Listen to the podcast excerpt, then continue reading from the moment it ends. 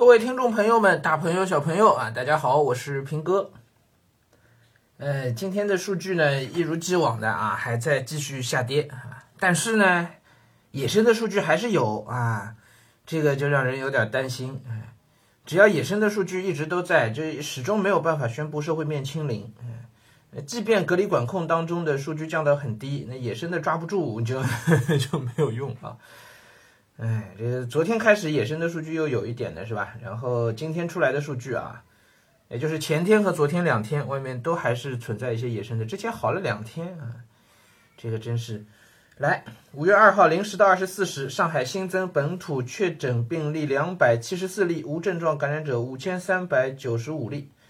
是这个数据啊，啊，两百七十四和五千三百九十五这两数字一看，然后还有一百五十五是那个重复的转归。重复计算的转归啊，所以这样一看的话，其实才多少五千六百六十九啊，五千六百六十九，然后其中还去掉一百五十五的这个转归，所以才五千五百左右，这数据是明显跌下来很多了，是吧？单日新增五千多啊，嗯，然后呢，一百五十五例转归，有一百十七例是在隔离管控中发现，两个数字一加是两百七十二，但今天报出来的病例是两百七十四。所以，所以有两例是野生的确诊，野生的确诊啊，不在隔离管控当中的两例。然后后面的这个无症状五千三百九十五当中呢，有五千三百二十四例无症状感染者在隔离管控中发现，也就是说这里有七十一例是野生的，加上前面的二是七十三例野生。唉，如果按照奥密克戎现在的这个呃一传九到一传十的概率来算的话。其实这一些的这个野生会带来的潜在风险是非常之大的，尤其还不能排除他们可能是快递员啊等等，哎，那就有可能会引发这个隔离管控区域内的持续增加，以及在外野生人员的进一步的增加，这数据就一直压不到零啊，很困难是吧？是，我们也做不了什么啊，嗯。其实我觉得 真的是什么都做不了，嗯，只能等着了啊，只能等着了。行吧，那个今天呢，应该是五一假期的第三天了啊。我的朋友圈里呢，那个各地的朋友们呢，现在都已经出去玩了。嗯，杭州的朋友们都说他们去那个水库边上那个露营去了，说哎呀，露营的地方人山人海啊。对，大家都容易扎堆了。你你之前都去景点，现在很多景点不方便去，担心人太多，或者有些景点干脆关闭，哎，就往这个野外、户外、野外去去露营。结果没想到露营的地方照样很多人，是吧？啊，说起露营，其实我今年本来也打算春天带娃出去露营的啊，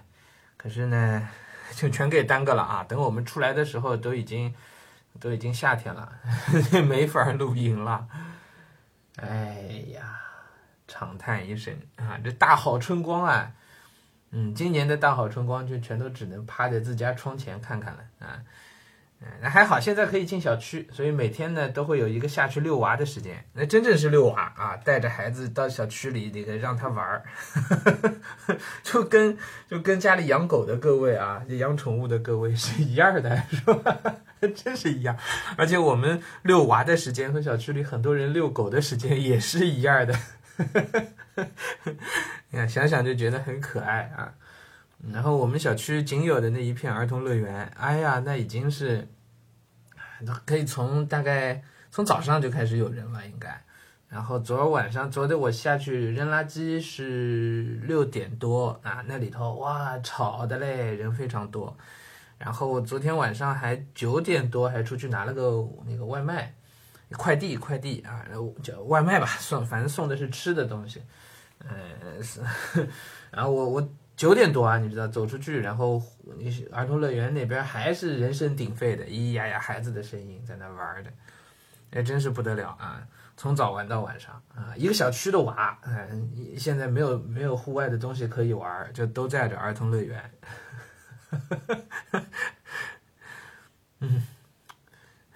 挺无奈的，就真真的挺无奈的，嗯嗯，看看书啊，也挺好。我那个呃，之前王鼎钧先生的那个四部曲的那个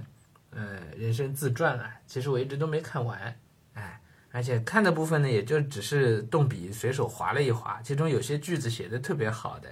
啊，有很多，你看我我读书也做笔记是吧？也圈划好词好句啊，